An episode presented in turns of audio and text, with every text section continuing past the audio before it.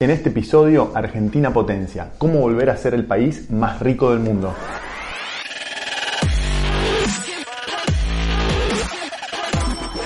Esto es el Fede Teso Show. Mi nombre es Federico Tesoro y te doy la bienvenida al episodio número 116 del Fede Teso Show. Después de casi tres semanas en Uruguay, estoy de vuelta a la oficina en Buenos Aires, pero esta noche ya vuelo para Boston. Voy a estar tres semanas allá haciendo un programa en Harvard. Al final de este episodio te cuento de qué se trata ese programa y qué es lo que voy a compartir con todos ustedes durante las próximas tres semanas. Pero vamos al motivo de este episodio número 116 del Fede Teso Show. Vamos a hablar de Argentina Potencia. ¿Sabías que en el año 1895 y 1896 Argentina era el país más rico del mundo si lo medimos por PBI per cápita? Es decir, era más rico que Estados Unidos, que el Reino Unido, que Francia, que Australia, que Noruega, que Suiza. Era el país más rico del mundo. Pero eh, eso no fue solo dos años. Te diría que durante 70 años Argentina estuvo en el top 10 de los países más ricos del mundo. Entre 1880 y 1950, Argentina siempre fue alternando las primeras posiciones en el ranking mundial de riqueza. Y a partir del año 1950 salimos del top 10 ¿Y sabes en qué puesto estamos hoy si medimos Argentina por riqueza per cápita? En el puesto número 66. En el puesto entre 60 y 70 va variando todos los, todos los años estos últimos años. Es decir, hemos bajado 70, 70 lugares, 60 lugares. Y al mismo tiempo eh, hay seis países que en ese mismo periodo de tiempo que nosotros pasamos de ser el top 5 eh, de los países más ricos del mundo y pasamos al puesto 70, esos países estaban más abajo que nosotros en 1950 y hoy están en el top 10. Ejemplos. Eh, Irlanda, Irlanda en el año 1950 estaba destruido, hoy es uno de los países más ricos del mundo. Corea del Sur, destruida, hoy uno de los países más ricos del mundo. Alemania estaba saliendo de la Segunda Guerra Mundial, destruida. Berlín y todas las ciudades este, eh, alemanas estaban destruidas eh, y hoy son uno de los países más ricos del mundo. Chile, Chile era un país insignificante a nivel económico en América Latina y hoy está entre los países también más desarrollados del mundo. Luego tenemos a Noruega, que Noruega tuvo una, gran, una gran suerte, una gran fortuna que encontró petróleo, pero Venezuela también tiene petróleo, es uno de los países más pobres del mundo eh, y, hoy es uno de los países este, más ricos del mundo. Y no me falta ninguno. Eh, ¿Por qué digo que no me falta ninguno? Porque la realidad es que estoy escribiendo un libro donde explico por qué Argentina tuvo una, una, decadencia tan grande estos últimos 70 años y cómo hicieron estos seis países para crecer. Es decir, al mismo tiempo que Argentina entró en decadencia, eh, cómo hicieron estos países para crecer. Entonces, el, libro está compuesto por, eh, por un capítulo por cada país, analizo en detalle qué es lo que, lo hizo, qué es lo que hizo Corea del Sur versus Corea del Norte para crecer, Alemania, esos seis países eh, que les comenté, luego un capítulo sobre qué es lo que pasó en la Argentina, por qué entramos en una depresión tan grande y qué es lo que podríamos hacer para volver a eh, los primeros puestos en el ranking mundial. Un tema importante sobre este tema antes que te mencione algunos detalles de cómo hacen los países para crecer y al final te voy a pedir una ayuda para que me, ayudes a definir el título del libro. ¿Qué tema importante? ¿Por qué es importante para vos que el, eh, país donde vos vivas sea desarrollado? Te voy a poner un ejemplo. Eh, vamos a poner un ejemplo de un taxista. Un taxista que trabaja en Nueva York, un taxista que trabaja en Buenos Aires. El taxista que trabaja en Buenos Aires, voy a tirar cualquier número, ganará 1.500 dólares al año, como mucho, eh, libres, digo, no de facturación, sino de libres 1.500 dólares al año. Bueno, ¿sabes cuánto va, a ganar un, un, taxista en Nueva York? Tal vez gane 3 o 4 o 5 veces más, 5.000, 6.000, 7.000 dólares al año.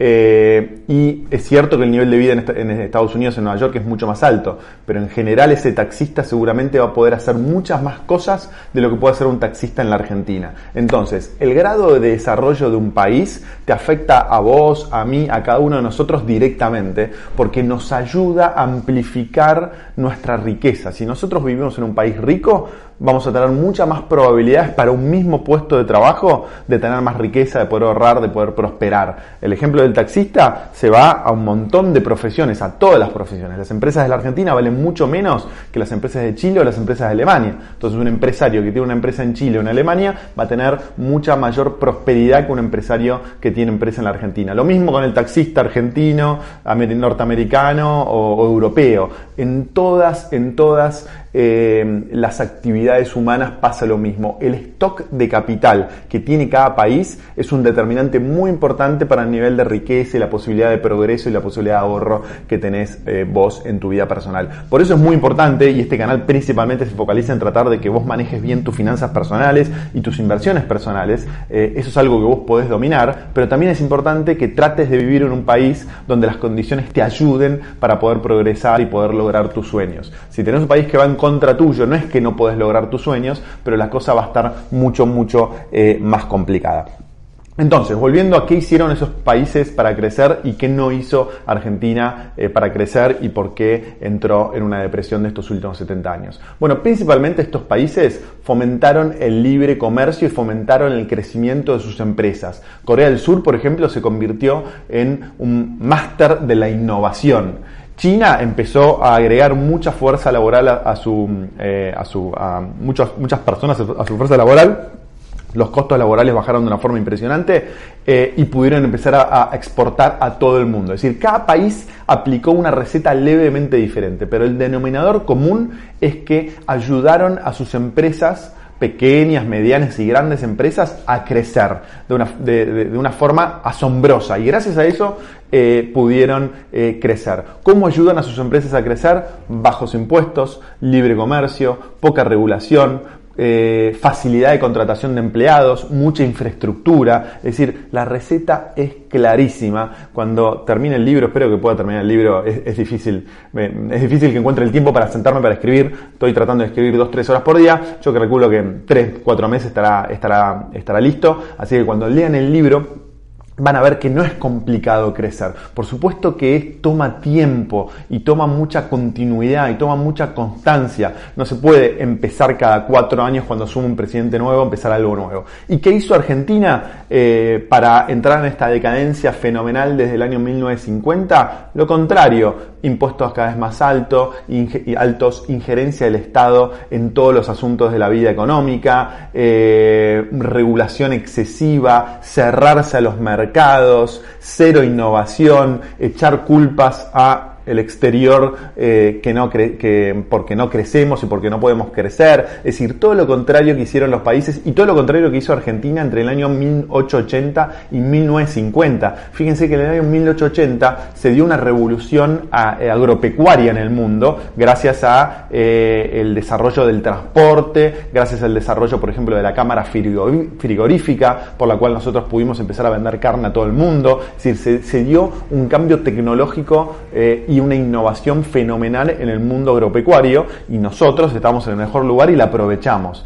Bueno, en la actualidad también hay innovaciones que se están dando todo el tiempo, pero nosotros no las estamos aprovechando. Las innovaciones hoy vienen por el lado de la economía del conocimiento, por el lado de la ciencia, por el lado de la globalización, por el lado de los robots, por el lado de, del Bitcoin, por, todo, por, todo, por toda la parte de Internet, por el conocimiento. Y hoy Argentina no está haciendo nada para aprovechar esa revolución que sí supimos aprovechar entre 1880 y 1950. Entonces, con esto termino eh, y, les quiero pedir una ayuda muy importante. Abajo eh, de este capítulo voy a poner un link para que ustedes puedan votar cuál es el título que les gusta más para este libro. Hay eh, una, dos, tres, cuatro, cinco, seis opciones. Se las voy a leer. Igual voy a poner un clic abajo en los comentarios, en la descripción de este capítulo, para que ustedes puedan hacer, clic y puedan ir a una encuesta para tratar de, para votar a ver cuál es el nombre que les gusta más. Si me pueden ayudar con esto, les agradezco un montón. Voy a leer los títulos. El primero dice voy a leer el título y la bajada, ¿no? Primero es Argentina Potencia. ¿Cómo volver a ser el país más rico del mundo? Primera opción. Segunda opción, sabiduría la fórmula secreta que usan los países para crecer. Aclaración, todos los países que crecieron en estos últimos 70, 80 años eh, implementaron políticas de largo plazo. ¿Y por qué pongo sabiduría? Porque todos los países tienen que tener la sabiduría para no solo mirar los eh, resultados de corto plazo de sus acciones, sino también los de largo plazo. Y eso requiere serenidad, tranquilidad, mirada de largo plazo. Por eso me gusta la alternativa del título sabiduría la fórmula secreta que usan los países para crecer. Segunda alternativa. Tercera alternativa, está en tus manos. Como vos podés cambiar el futuro de la Argentina. Porque este título me parece interesante? Porque eh, mucha gente culpa a los políticos, ¿no? Que la, Argentina tomó malas decisiones políticas o económicas durante los últimos años. Pero en mi opinión y en opinión de, muchos analistas y, e intelectuales, eh, el, político lo que hace es lo que en cierta manera le encarga el pueblo, la población. Cuando hay consenso en la población de que hay que tomar medidas proteccionistas, de que hay que aumentar impuestos, de que el Estado tiene que estar metido en todo, el político en realidad está buscando votos. Entonces es, el político hace lo que el pueblo en cierta manera, directa o indirectamente, le pide. Entonces, por eso digo que si la sociedad cambia, los políticos van a cambiar. Entonces, siempre no estoy de acuerdo cuando siempre le echamos la, culpa a los políticos. En mi opinión, la culpa de la decadencia argentina está en un cúmulo de creencias equivocadas eh, que todos como sociedad argentina tenemos. Por eso el título, eh, el título está en tus manos, como vos podés cambiar el futuro de Argentina.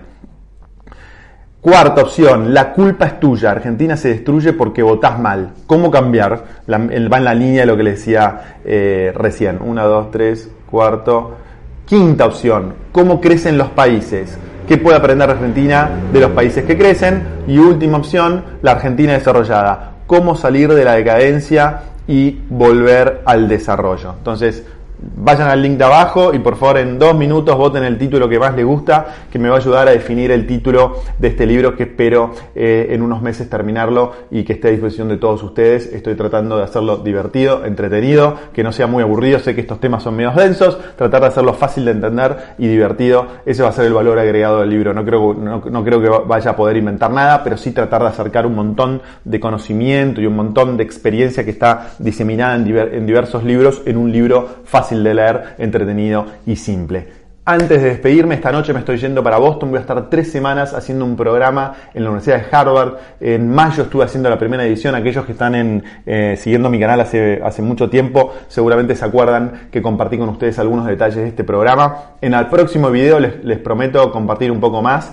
El, el, programa se llama Owners President Management Program. Es para presidentes y dueños de empresas. Es fantástico. Voy a poder compartir con más de 150 empresarios de todo el mundo eh, un programa intensivo de estas tres semanas en Harvard con profesores de primera línea. Eh, ya estuve haciendo la primera parte del programa en mayo, ahora me toca la segunda parte del programa en febrero y el año que viene termino, marzo del 2021 termino este programa fantástico. En el próximo video les prometo contar un poquito más. Eh, mientras no se olviden de votar el mejor nombre, el nombre que más les gusta, que les parece que describe un poco mejor lo que les conté, en el link de abajo. Te mando un abrazo enorme, acordate de suscribirte si no te suscribiste, ponerle me gusta, compartirlo y poner todos los comentarios, dudas, preguntas y sugerencias que voy a estar contento de contestarlas apenas pueda. Te mando un abrazo grande y nos vemos pronto. Chao.